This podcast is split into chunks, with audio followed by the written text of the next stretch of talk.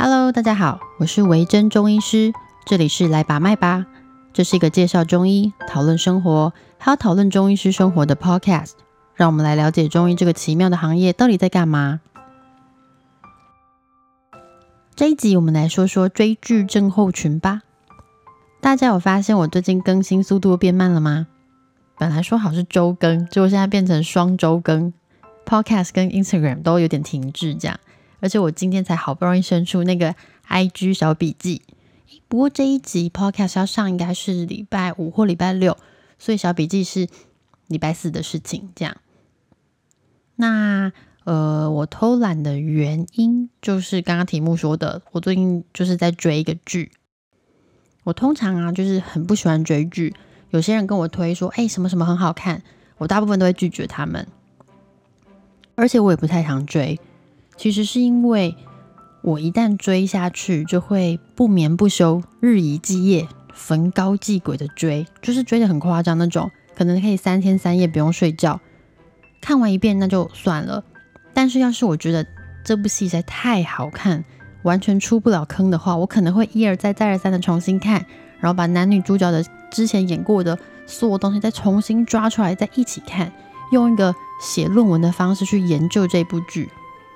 因为从以前就是这样，所以每次有人推荐我影集的时候，就会拒绝他。大家没有办法理解说追剧其实有什么了不起的嘛？不过就是看看电影，对不对？No，其实我是用生命在追剧，诶，所以我每次看完都觉得真的有一种折寿的感觉。那前两个礼拜啊，哎，也不是哦，上个月哦，上个月我就不小心中招了，就是看了一个在我脸书上疯狂推播的影集，然后一开始想说，哎，看起来还好嘛。然后一看下去就不得了，男主角刚好就是我的菜，然后影集内容也拍得很别出心裁，故事的结构也蛮完整的，所以就一头栽下去。但是因为班还是要上，所以我就是熬夜看。重点就来啦，你觉得熬夜看剧会发生什么事情呢？隔天早上起来很累而已吗？不，真的只有大学生才能熬夜。跟你们说。像我这种已经年过三十的阿姨，完全无法熬夜。熬夜那一天，接下来大概要补两个月，我才能恢复正常。然后，反正更惨就是我追剧之后的隔天就开始大爆痘，就是脸上那种痘痘很惨，好像被轰炸过一样，而且还要死不活的过了两个礼拜。然后这个期间就是视力变得很模糊，然后肩膀变得很紧，肌肉变得很僵硬，连体重都还胖了。所以说看剧的时候心情非虽然非常好很愉悦，但是呢，看完之后回到现实生活，剩下时间都跟行尸走肉差不多。我们今天就来讨论一下，为什么追剧会有这么剧烈的影响？哦，说起来应该不是追剧本身，而是熬夜追剧这件事情。这件事情就分成两个部分啦，一个就是熬夜，一个就是追剧。熬夜都很伤身，我们都知道，但它为什么会伤身啊？其实人体呀，基本上是有各种激素控制。你觉得你可以控制你的身体，对不对？但是呢，从你的意念发出来，到你的肌肉实际去执行动作，是怎么产生这样子的？以及你会起床，你会饥饿，你会感到各种的情绪感受，或是冲动，这是怎么造成的？主要是说我们是由激素所控制，那他们会去控制你的身体。激素分泌的时间是有它自己的顺序的哦。但如果熬夜呢，它就会让某些激素分泌乱掉，然后变得分泌的很异常，身体就会开始出现一些状况，有可能是免疫力会下降，变得很容易感冒。长期熬夜会让一些提高食欲的激素增加，这听起来超可怕，让脂肪分解的速度变慢。另外呢，你也可能因为长期熬夜，你的记忆力会变差，因为大脑会在我们睡觉的时候重新储存记忆。那要是大脑没有休息时间，就等于它没有重新储存记忆的空间。分泌乱掉，另外还会造成你的皮肤变得很渣，因为你的皮脂腺会拼命的冒油，代谢变得很慢，所以它会卡在你的皮肤里面，痘痘就这么爆出来啊！别忘了我们是个中医频道，所以来说一下，中医就认为晚上十一点呢是胆经行走的时间。胆经这个胆啊，它跟西医的胆囊其实没什么关系，只是呢，如果在这个时间不睡觉，你经气走的不太顺畅，就会影响一些情绪。女性的月经、肠胃、皮肤等等，诶，这听起来就是全部嘛？对，就是一个牵一发而动全身的概念。他今天呢，就算走的不是胆经，其实你只要熬夜，你全身就会疲累累啊。这是熬夜的部分哦。那追剧呢？追剧主要呢会跟你的视力跟姿势有很大的关系。长期注视荧幕会造成一些视力退化、一些视力的问题。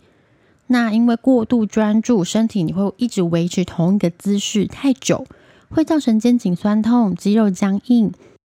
那除了这个之外呢，剩下就是心理方面的状态，你会开始没有办法做一些正事，像我自己啦，开始变得永无止境去拖延你原本该做的事情，然后你没有办法专注，你的专注力会下降，记忆力也会下降。所以呢，熬夜这件事情就是伤身伤心。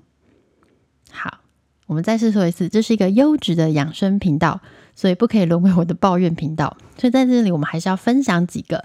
缓解追剧症候群的方法，第一个就是不要一次追完。哎，这听起来好像很烂，但真正是个好方法。我跟你说，就是说你每次追的时候，拜托一次只看一到两集就好，不要想说我今天熬夜把它全部看完三十集，这到底在干嘛？分批进行，或是你可以追 on 档剧，就是正在播放中的那种，就比较不会有一次追完的问题。第二个就是不要熬夜。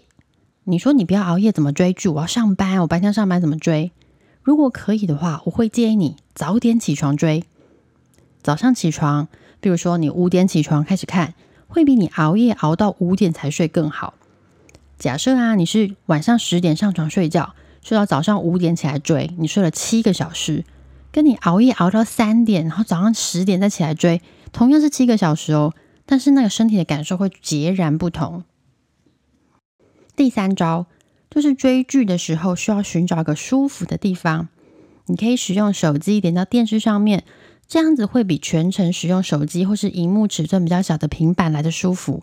一个是说你不需要手一直支撑，不会呈现一个往下看的姿势，这样子你的颈椎不会承受过大的压力。这几件事情看起来其实都很基本，但每一样都很难啦，因为你在很沉迷的时候。你只想用最快的方式、最快的速度，然后得到那个看剧的享受。所以你说你要去调个姿势，然后忍耐不可以看完什么的，基本上是件很困难的事情。我觉得如果用意志力没有办法解决，你就只好设定你的手机定时关机，让你好好睡觉。因为最近 COVID nineteen 的关系，很多人都是在家里呃从事一些室内活动，所以追剧就变得很必要啊。当然追剧不是不行，因为它的确是件很令人开心的事情。但是呢，在追剧的过程中，希望可以大家顾及自己的身体健康，寻找一个最健康、最好的追剧方式。好啦，节目又到了尾声。